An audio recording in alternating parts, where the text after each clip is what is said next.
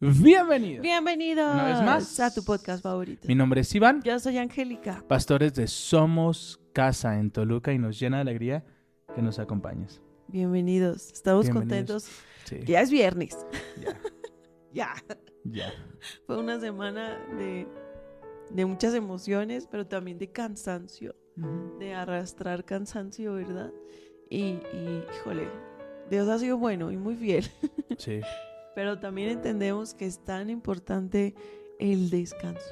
Ujú. Yo le, le decía a, a un amigo, si Dios se tomó un día para descansar, ¿qué, qué nos creemos nosotros, verdad? Como para, para no hacerlo. Es importante que sea diligente cuidando su descanso, ¿verdad? No somos los mismos cuando no descansamos.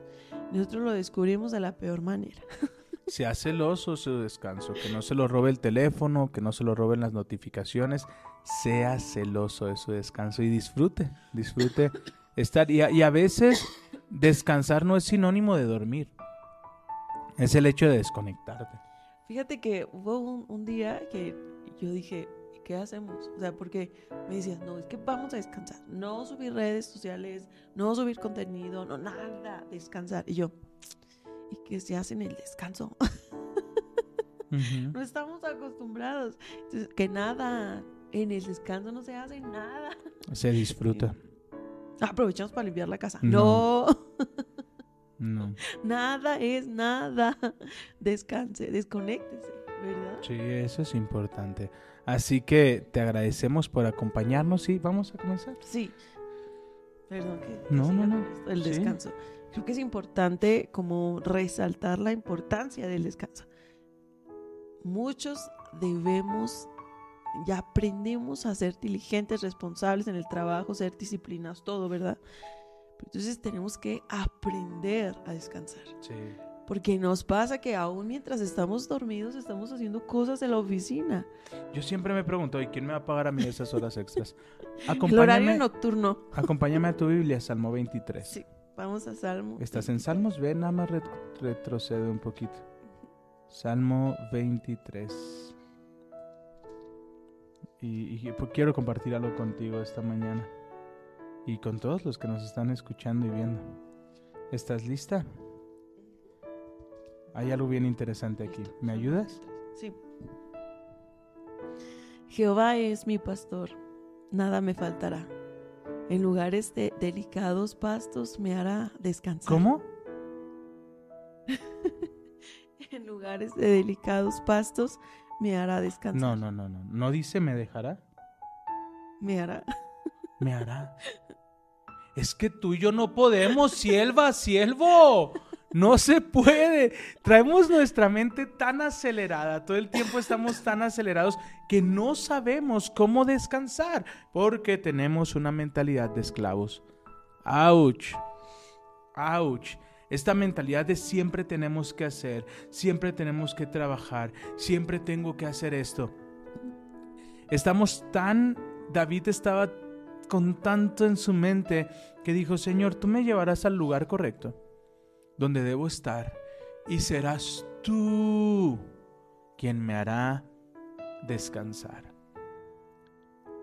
En su presencia hay plenitud de gozo y hay descanso. ¿Por qué estamos tan afanados? Porque creemos que el descansar es sinónimo de pérdida de tiempo. Nos enseñaron durante muchos años. Tienes que hacer, hacer, hacer, hacer, hacer, hacer, hacer. Produce, produce, produce, produce, produce, produce, produce, produce. Porque si no haces, pierdes. Cuidado. Pierdes más haciendo en tu tiempo de descanso que no haciendo emocionalmente, físicamente hay un des- desgaste. Entonces tu rendimiento va a bajar muchísimo más que si aprendes a disfrutar tu descanso, porque cuando tú y yo descansamos, afilas tu hacha. Wow. Escucha bien esto, cuando tú y yo descansamos, estamos afilando el hacha para tumbar los árboles que siguen. Es importante que aprendamos a descansar, porque llevar ciertas vidas en nuestras propias fuerzas es insostenible. Sí. A veces, es que el mundo nos, nos da este mensaje, ¿no? Cuanto más haces, más trabajas, más tienes, ¿no? ¿Por qué me ves así?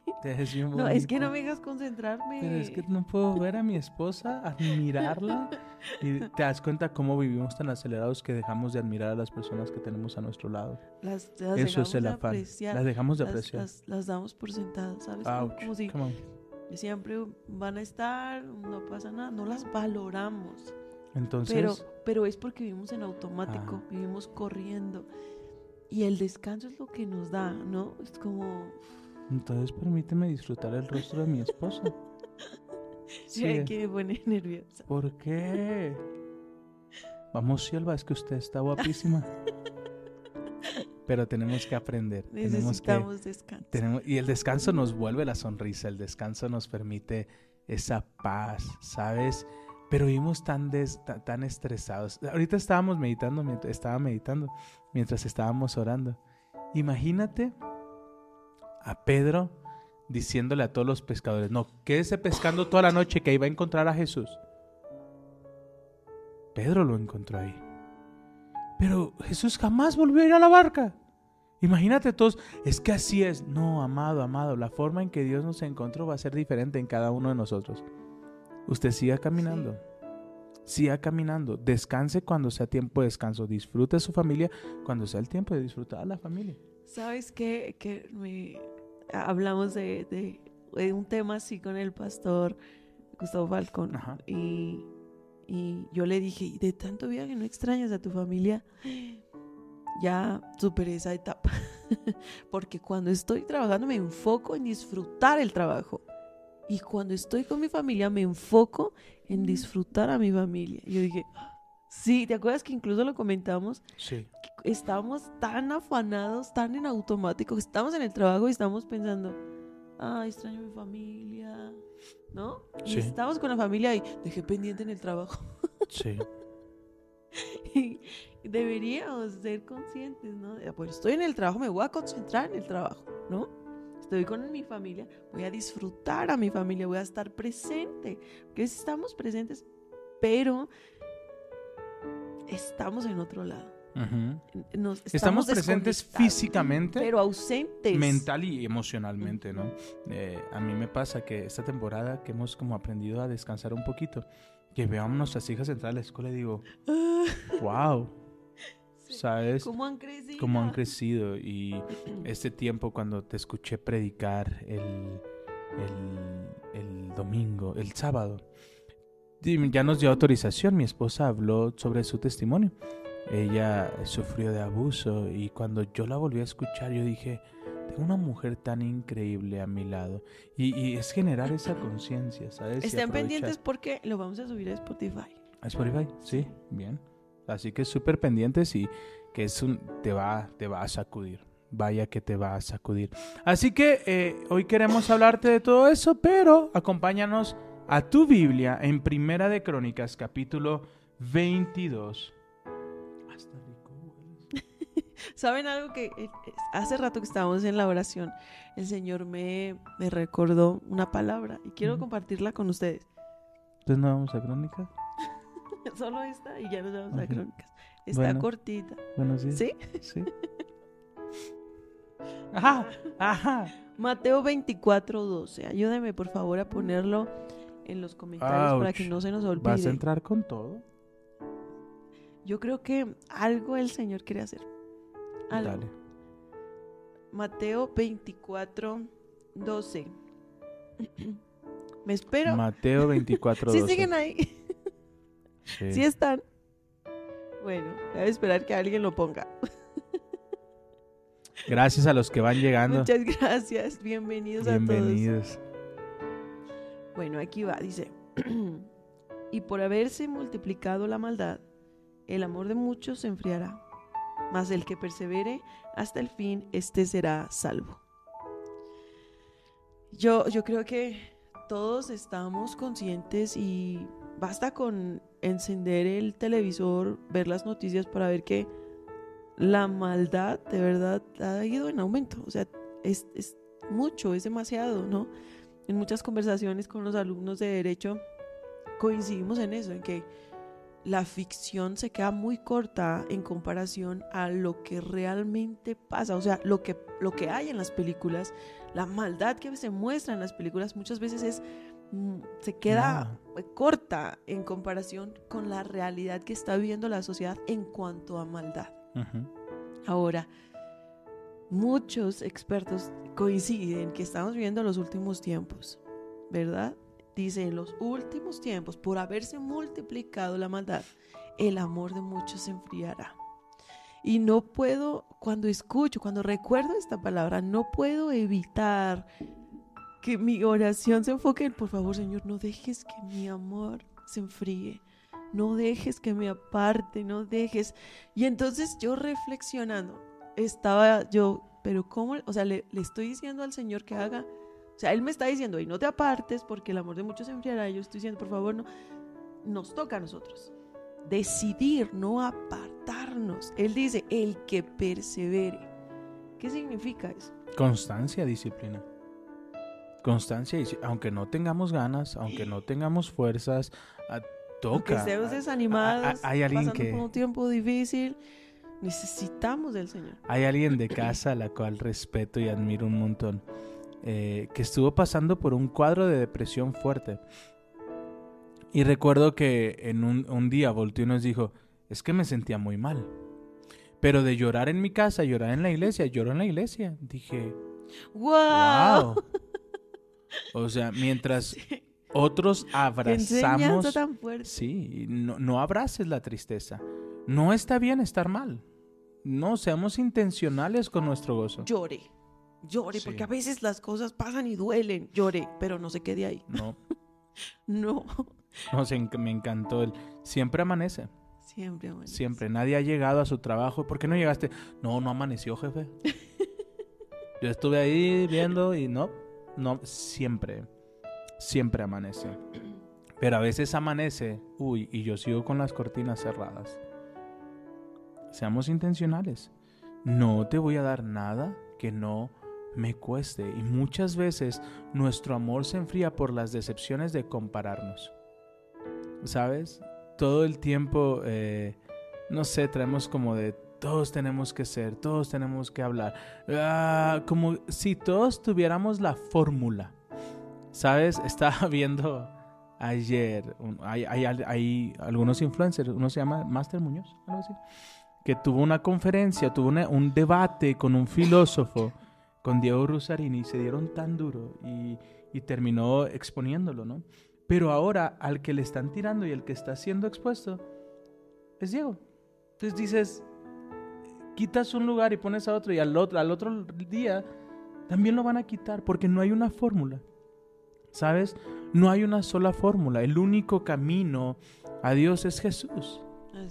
Pero encontró a Pedro pescando encontró a Mateo cobrando impuestos.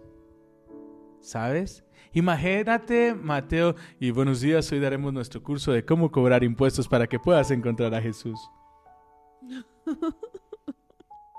Porque el único lugar donde lo vas a encontrar es cobrando impuestos, porque ahí yo lo encontré. Imagínate a Pedro. No, no, no, Mateo. Es pescando. No, ¿sabes dónde lo vas a encontrar? Haciendo lo que tienes que hacer porque lo que tú estás haciendo es increíble. Haciendo lo que tú estás haciendo, trabajando en lo que tú estás trabajando, tendrás un encuentro cara a cara con Dios. No tienes que ser como otros, tienes que permitir que Dios utilice tus manos. Es muy buena pregunta. ¿En qué momento de tu vida Jesús te encontró? Miren, porque a veces creemos que nosotros lo buscamos, lo encontramos, ¿no? Pero en realidad no. Él es el que nos encontró a nosotros, ¿verdad? ¿Qué estábamos haciendo? ¿Cómo estábamos? Híjole, recordar ese día me, me conmueve mucho porque estaba en lo más bajo de lo bajo. Literal, como dice el, el salmo, nos, nos agarró del fango, nos, nos levantó del fango, ¿verdad? Y, donde teníamos que estar, ¿sabes? Así que no hay una fórmula. eh, usted lea su palabra y conforme lea la palabra va a tener el encuentro que usted debe de tener. Tenemos que tener cuidado. A veces somos bien extremos en algunas cosas y, y señalamos y juzgamos a otros. No, Pedro lo encontró pescando, Mateo lo encontró cobrando impuestos, que ante, ante Israel era algo de lo peor, Sí. Porque se estaba enriqueciendo del trabajo del pueblo de Israel. es- era, eran cobros injustos. Eran cobros injustos y ahí lo encontró. ¿Cuánto más va a encontrar a nuestros familiares? ¿Cuánto más va a encontrar a nuestros amigos y les va a decir, hay un camino diferente? Amén. Así que ánimo. Yo quiero hablarles de, de esta mañana, sobre todo de, que, que todo embona. Es importante entender la diferencia entre obediencia y honra. La obediencia necesita un comando, necesita una indicación. Pero la honra no necesita que te digan nada. Tú tienes iniciativa. ¿Ok? Primera de Crónicas, capítulo 22, versículo 1. ¿Lista? Luego David dijo, este, ¿quién dijo? David. No vino un ángel, no vino una indicación, viene de la iniciativa de David. Luego David dijo, este será el sitio del templo del Señor Dios y el lugar del altar para las ofrendas quemadas en Israel. Amén. Versículo 2, de modo que David dio órdenes para reunir a los extranjeros que vivían en Israel y les encargó la tarea de preparar piedras talladas para construir el templo de Dios. ¿A quiénes se los pidió? A los extranjeros. Es que, que todos los que están a tu alrededor van a ser parte de lo que Dios está construyendo en tu vida. Sean del pueblo, sean extranjeros, el desierto se va a acabar y todos los que están a tu alrededor van a ser parte del tiempo de construcción. Eclesiastés 3 nos enseña, hay tiempo para reír, tiempo para llorar, tiempo para danzar y tiempo para sentarte y llorar, tiempo para construir y tiempo para destruir. Pero en el tiempo de construcción vendrán de todos lados a ayudarte a ser parte de la reconstrucción. Es, perdón, es maravilloso porque Dios provee. Amén. Dios provee manos. Dios Sí. provee recursos. Dios provee la ayuda que necesitas. Cuando, cuando tú haces las cosas, como dijo mi esposo, por amor. Es que la honra viene por amor, ¿no? Ujú. La, o- la obediencia puede ser como, pues es que yo quiero, yo quiero obedecer, seguir los lineamientos. Pero cuando tú honras es algo que nace del corazón, ¿verdad? Darle lugar al Señor, darle eh, honra al Señor y hacer lo que Dios te hace. Hay, hay una figura que se llama, espero que tú me ayudes, Sí, no, no, dale, dale, dale. dale. se llama Doulos por amor, que eran los esclavos que podían ser libres o que les daban la libertad, pero ellos decían, no, es que yo me quedo. No por, no, no porque me obligues, sino porque yo me quiero quedar contigo por amor. Y porque nunca me sentí esclavo. Es que es, esa es un doulos por amor, es ese esclavo que se quedaba con su amo por cómo le trataba y no, no iba a encontrar nada afuera. Pero yo me pregunto, ¿quién decide quedarse en esa esclavitud, entre comillas, aquel que nunca se sintió esclavo? Muchas veces he escuchado el discurso de la, la iglesia fue diseñada para manipular a la gente. Ya me imagino, ¿no? Bueno, vamos a poner estos versículos. Con esto los vamos a poder manipular. No, No. no, Es, es que te prohíben todo, es que son cero divertidos, es que ya vamos a hacer aleluya. No. No, no. tienen nada que ver con, Nada. con el ser hijos, con el disfrutar de su gozo, de su presencia.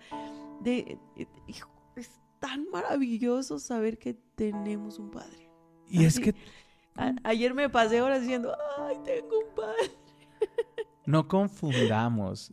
Jesús no vino a, a, a ser esclavos. Jesús vino a traer libertad a nuestras vidas.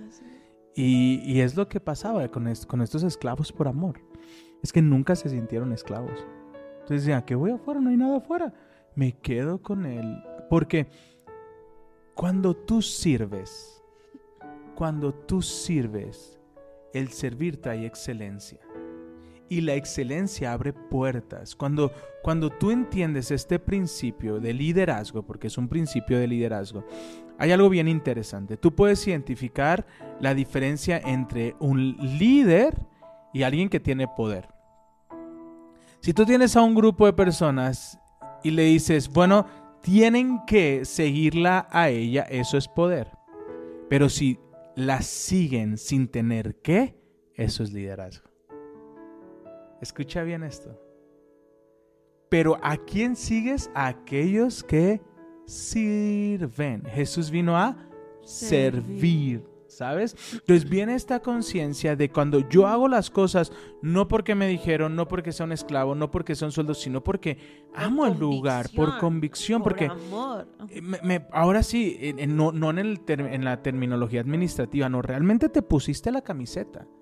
Realmente dices, esta es mi oficina, esta es mi familia y vamos a trabajar todos juntos. Hay, hay algo que, híjole, recordé que es maravilloso. En alguna ocasión tú lo enseñaste.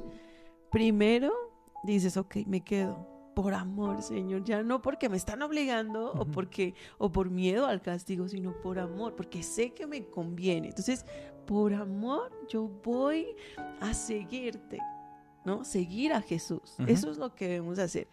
Pero cuando venimos a Jesús, cuando conocemos a Jesús, nos dice, ya no los llamaré esclavos. Ay, ¿te acuerdas? Sí. Ahora son amigos.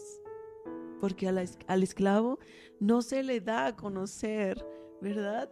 Pero al amigo Sí. sí. Yo les he dado a conocer lo que mi padre me dijo. Ustedes ya no son esclavos, ahora son amigos, Amigos. ¿verdad? Y entonces nos instruye, si me aman, si quieren una amistad conmigo, entonces atiendan la palabra. Atiendan. ¿Qué Es, escribiste es algo? es eso, Ah, bien. ya no somos más esclavos, ahora el Señor nos llamó a ser amigos. Amén. Entonces ya no tienen que decirnos algo. Y esa era la actitud de David. David no esperaba que le dieran indicaciones. David decía, yo quiero honrar, yo quiero hacer las cosas en excelencia. Versículo 3. David proporcionó, ¿quién? David. Pero, ¿recuerdas versículo 21? Capítulo 21, versículo 24. Pero el rey respondió a Arauna, insisto en comprarlo por el precio total no tomaré lo que es tuyo para dárselo al Señor, no presentaré nada que no me cueste. ¿Quieres un nuevo trabajo? Te va a costar. ¿Quieres eh, tener sanidad física? Te va a costar. Todo lo que tú quieras emprender o hacer tiene un costo, sea cual sea, te va a costar. Y a cada una de las personas que ves y admiras, les costó. Mire que lo acabamos de comprobar. Tú puedes ver la vida de alguien de estos que llaman gurús, emprendedores, y todo. Coach. coach, les costó. Sea la razón que sea, si son de humo, si no son de humo, tienen influencia. Y eso les costó. Estos coach de humo. Eh, pero tienen más humo que tú, compadre. De alguna o de otra manera les costó. Yo tengo que entender que no puedo obtener algo sin, sin, sin pagar un costo. ¿Sabes? Eh, y, y- pero el tema está en que cuando ves el fruto ya no fue costo, fue inversión. Aleluya. Alguien tiene que despertar esta mañana. Porque cuando tú entiendes que lo que estás haciendo no es que te haya costado, sino que invertiste y el fruto es mucho mayor, no, no cuesta. Entonces por eso viene como esta dualidad de, es que no me costó. No, ahora sientes que no te costó porque invertiste. Yo me acuerdo eh, una etapa de, de mi marido, de mi señor esposo, que decía, no, pues que hace pago el precio, no, pero es que ya no, ya no debe costarnos. Y permanecer Cuesta. cuesta. Quizá vas a tener que ver eh, que alguna puerta se cierra, que alguna amistad se aleja. Hay un precio que debemos pagar, ¿no? Por decidir permanecer en Cristo. Y, y yo, yo he visto muchos, muchos predicadores, muchos pastores, que Dios de verdad los usa, que dicen, sí, es que nos, ustedes ven el, el producto final, ustedes ven que, que ya estamos aquí, wow, estamos llevando la palabra, pero en el proceso nadie nos vio.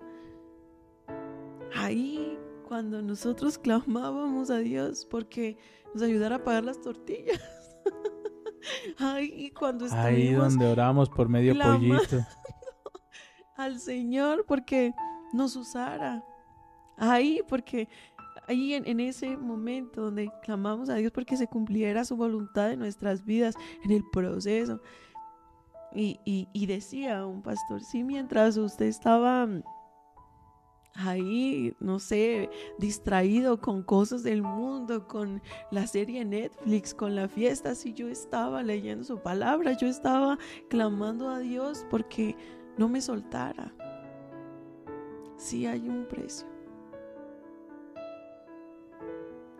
Pero vale la pena. La verdad es que yo volvería a pasar por ahí. Sin duda. Pasamos desiertos muy fuertes.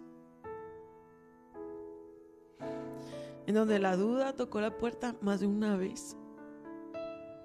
Al día. Pasamos por dolores duros, pero en cada uno vimos la bondad y la fidelidad de Dios. Y por eso hoy podemos decir, Dios ha sido muy bueno. Dios ha sido muy fiel. Y si usted debe confiar en alguien, debe ser en el Señor que no abandona, no lo va a desamparar. Dios no no decepciona, él es fiel. Él es fiel. Pero mire, si yo tuviera que pasar por esa crisis que nos dolió tanto, pero también nos enseñó mucho. Si yo tuviera que pasar por ese día en que tuve que entregar a mi bebé.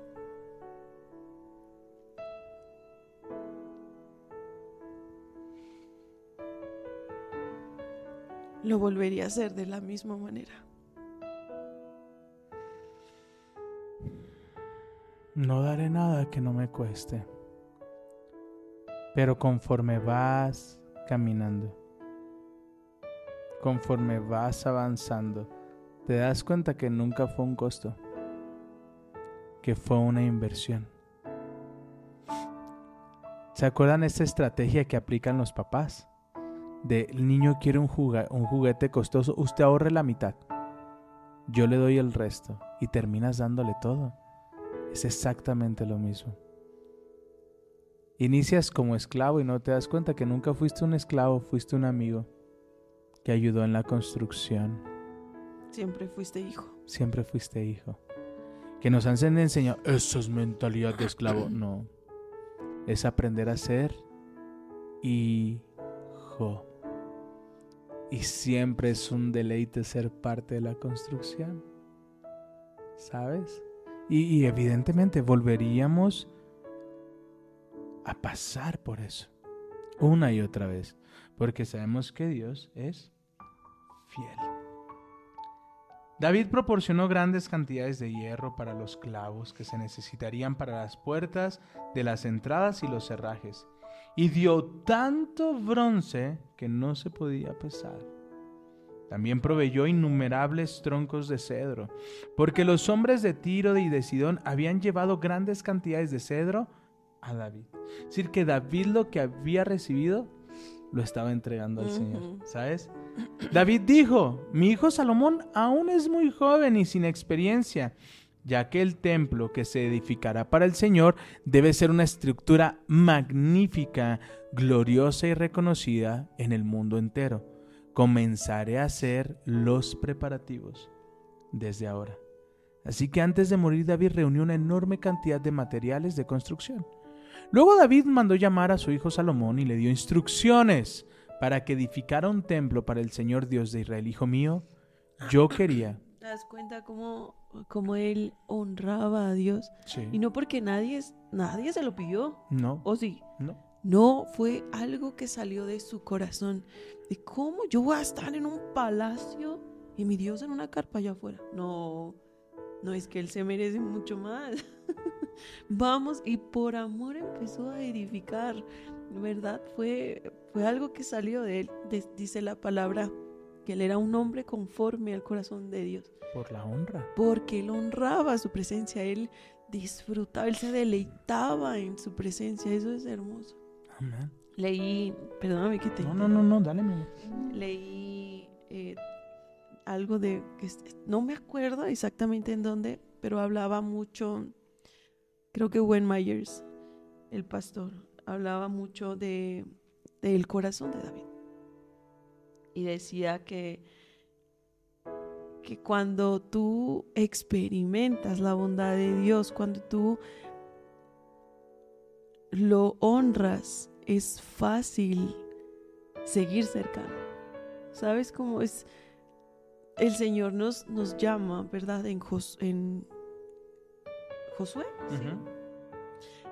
que no se aparte de ti este libro de instrucción. Medita en él de día y de noche, ¿verdad? Entonces, cuando tú atiendes esta indicación, es un libro de instrucción. La vida si trae contigo un- un- consigo un instructivo. Sí. Aquí está, el Señor lo preparó para ti. Para que sepas lo que Dios ha hecho de ti, para que sepas eh, la bondad, para que sepas que tienes un padre, para que sepas que tienes un, un guía todos los días, ¿verdad? Y cuando nosotros atendemos esa indicación y la, la palabra no se queda solo en el libro, sino en tu corazón, empiezas, ¿verdad?, a experimentar todos los días. Es como si te quitaran la venda de los ojos y vieras a Dios en todo. Y eso fue lo que le pasó a David. David no tenía vergüenza, él danzaba en la presencia de Dios sin importar quién lo viera. Él, él se disfrutaba estando ahí, él amaba a Dios y él recordaba constantemente, es que el Señor me libró, es que me guardó, es que me dio esta Mm. victoria, es que Dios... Y, y ese amor que desbordaba de él era lo que le llevaba a honrarle, a, a ponerlo primero, a tomarlo en cuenta en cada decisión, incluso eh, en- a la hora de determinar si iba o no a una guerra, si hacía o no las cosas. Señor, cuéntame, ¿qué hacemos? ¿Vas a ir conmigo? Porque si no, yo no voy. Por, ¿Verdad? por eso el Salmo, el Salmo 24 es muy claro. Quien confía en el Señor nunca será avergonzado. Nunca, cuando tú confías en el Señor, nunca vas a ser avergonzado. Porque sabes que Él pelea tus batallas. Wow, amén. Amén. Amén. ¿Seguimos? Seguimos. Hijo mío, yo quería edificar un templo para honrar el nombre del Señor mi Dios, le dijo David. Pero el Señor me dijo, tú has matado a muchos hombres en las batallas que has peleado, pues que has derramado tanta sangre ante mis ojos que no serás tú el que edifique el templo para honrar mi nombre, pero tendrás un hijo que será un hombre de paz. Le daré paz con sus enemigos a todas las tierras vecinas, su nombre será Salomón. Y durante su reinado yo le daré paz a Israel y tranquilidad. Es él quien edificará el templo para honrar mi nombre. Él será mi hijo y yo seré su padre. Además afirmaré el trono de su reino sobre Israel para siempre. Ahora, hijo mío, ¿qué iba a hacer? Emprender algo. Trabajar, siempre iniciar un proyecto, un matrimonio requiere trabajo. No sé, si usted cree que todo terminó cuando dijeron acepto, no, mi hermano. Ahí comienza empezó. todo. Ahí comenzó. Si usted cree que la conquista terminó cuando ella dijo acepto, No, que a veces creemos que, que todo, todo terminó, la batalla terminó cuando decidimos decirle sí a Dios. ahí comenzó. Decía el pastor Dante, Dante Gebel, decía, es que yo creí que cuando me iba a bautizar ya nunca más iba a pecar. y, y ya pasó una embajadora de Satanás y iba otra vez, métanme de nuevo al agua. De nuevo, vamos ¿Puedo otra bautizarme vez. cada semana? Hay que resistir. Ayer hablamos de este versículo. Sí. Cuando venga la tentación, debemos someternos a Dios, resistir al enemigo para que él huya. Él siempre huye. Él huye, de verdad. Siempre. Ahora, hijo mío, que el Señor esté contigo y te dé éxito al seguir sus instrucciones en la edificación del templo del Señor tu Dios. Que el Señor te dé sabiduría y entendimiento para obedecer la ley del Señor tu Dios mientras gobiernas Israel, pues tendrás éxito si obedeces cuidadosamente los decretos y las ordenanzas que el Señor dio a Israel por medio de Moisés. Sé fuerte y valiente. No tengas miedo, ni te desanimes. He trabajado mucho. ¿Qué? He trabajado mucho. He trabajado mucho para proveer los materiales para construir el templo. Hay 3.400 toneladas de oro, 34.000 toneladas de plata y tanto de hierro y de bronce que es imposible pesarlos. También he reunido madera y piedras para las paredes, aunque tal vez necesites agregar más. Cuentas con un buen número de hábiles carpinteros, canteros y artesanos de todas las clases.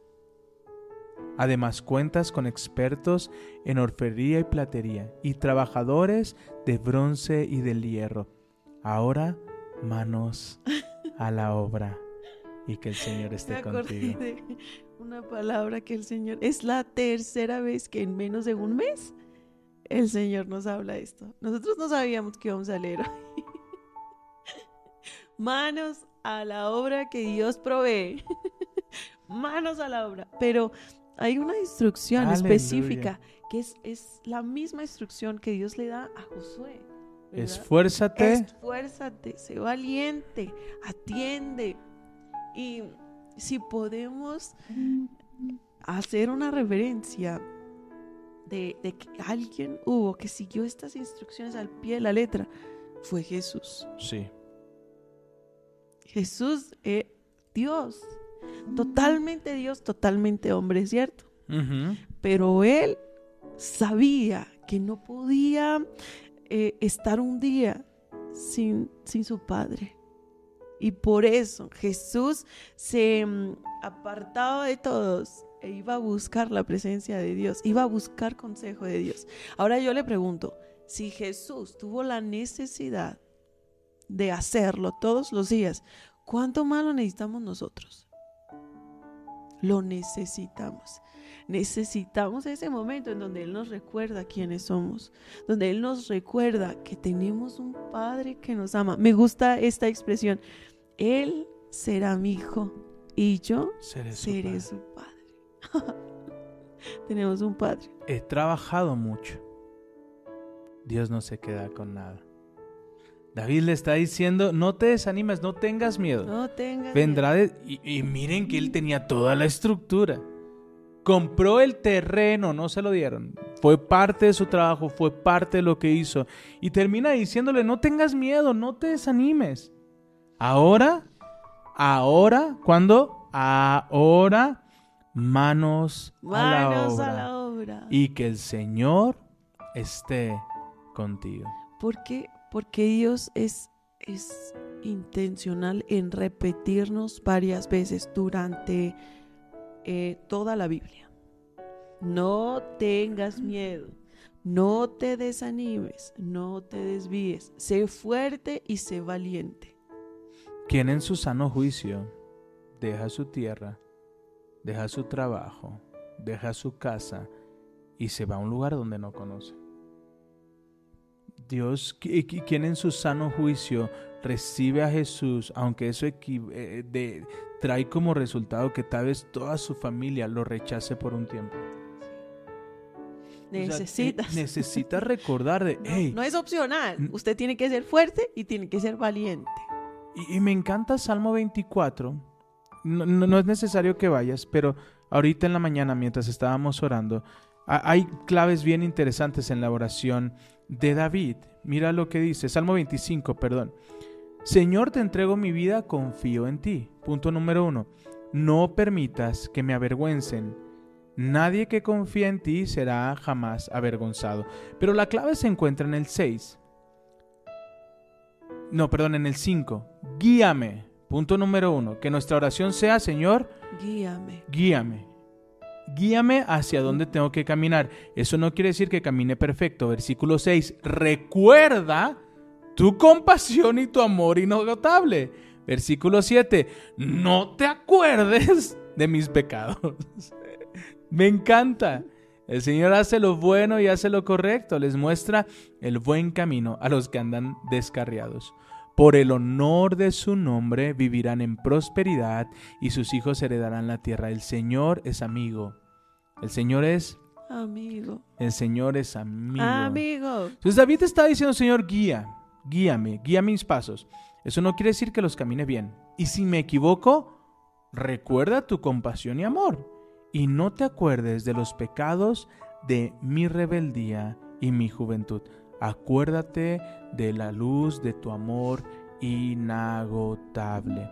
Así que yo te digo, esfuérzate y sé valiente. En, en este paso que estás dando para esta nueva promoción, a, esta, a este paso que estás dando para encontrar nuevos socios, esfuérzate.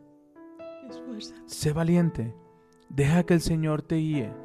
Y si nos equivocamos, no solamente que el Señor lo olvide, sino que nosotros también lo olvidemos. No permitamos dejar de hacer lo que Dios nos mandó a hacer por desánimo.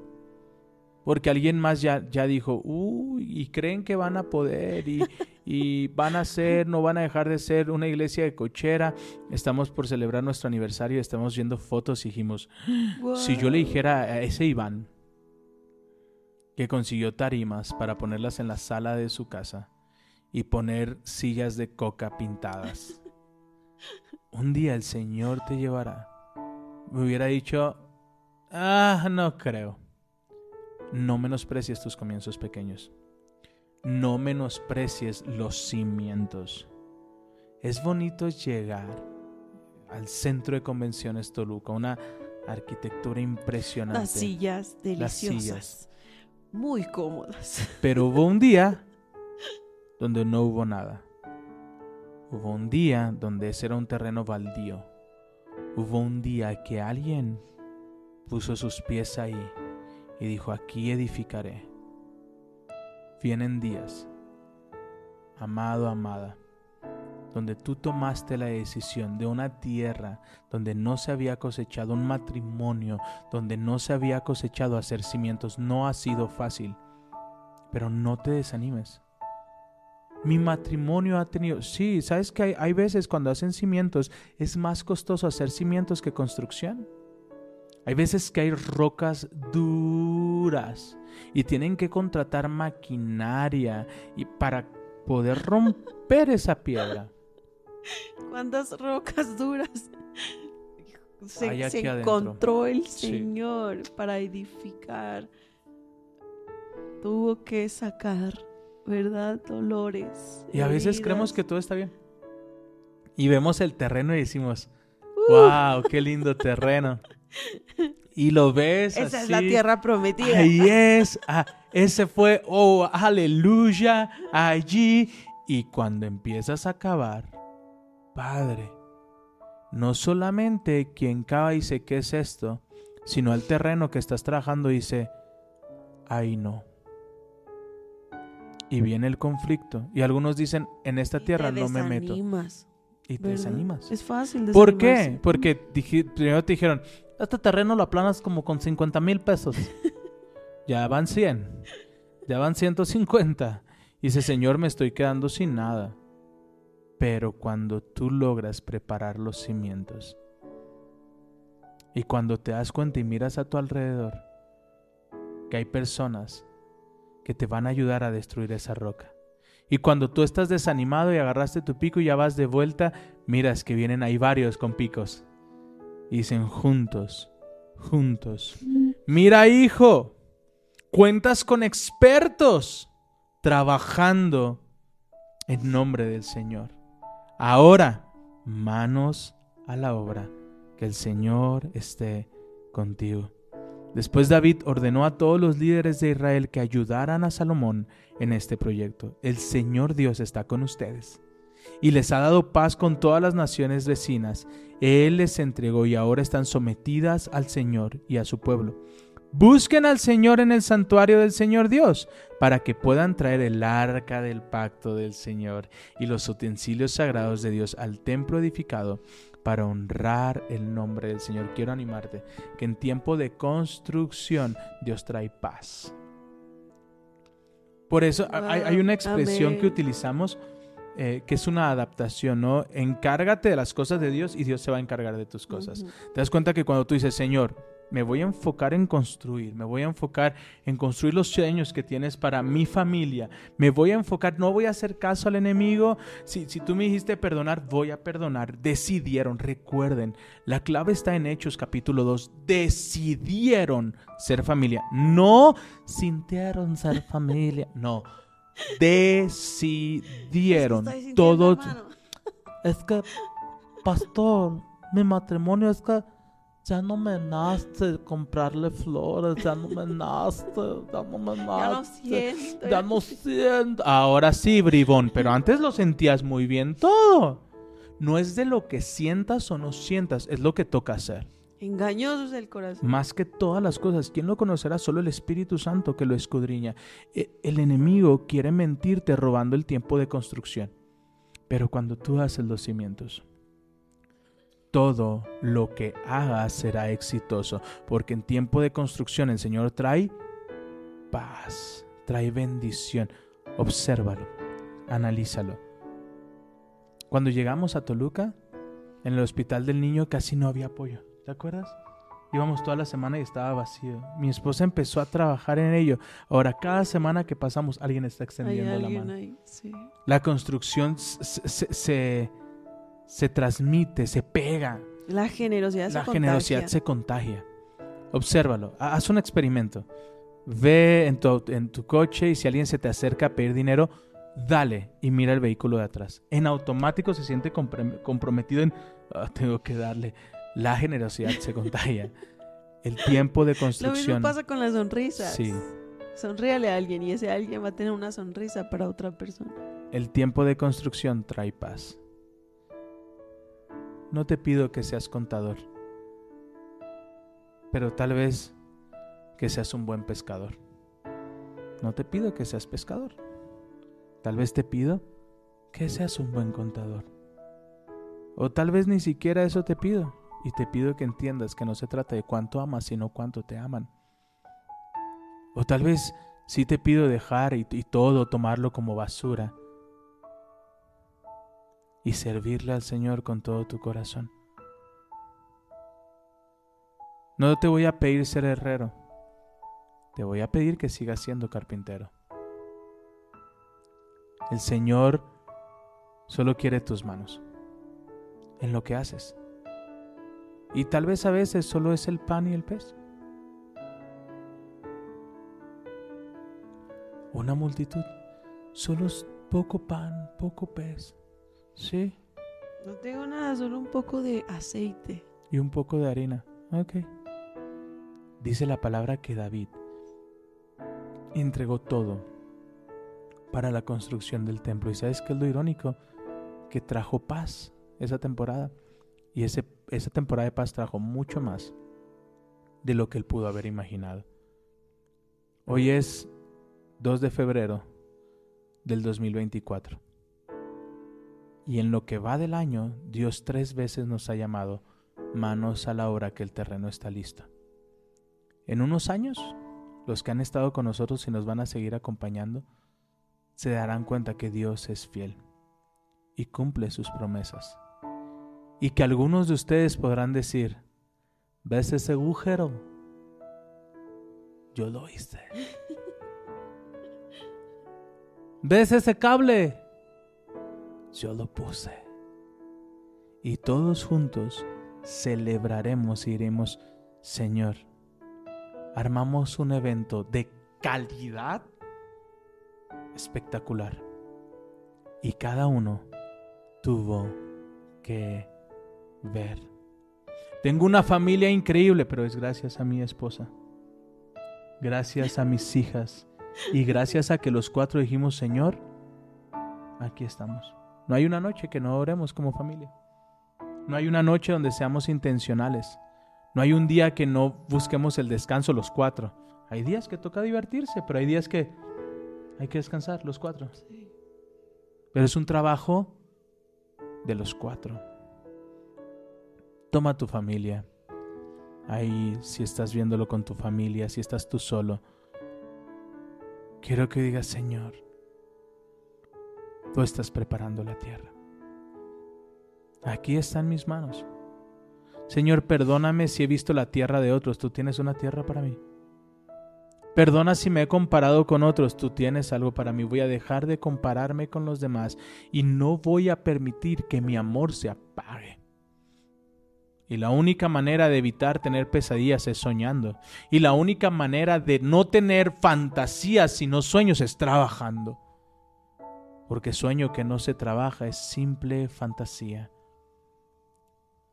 Amado Espíritu Santo, vuelve a poner en nosotros el poder de hacer conforme has dispuesto en nuestros corazones.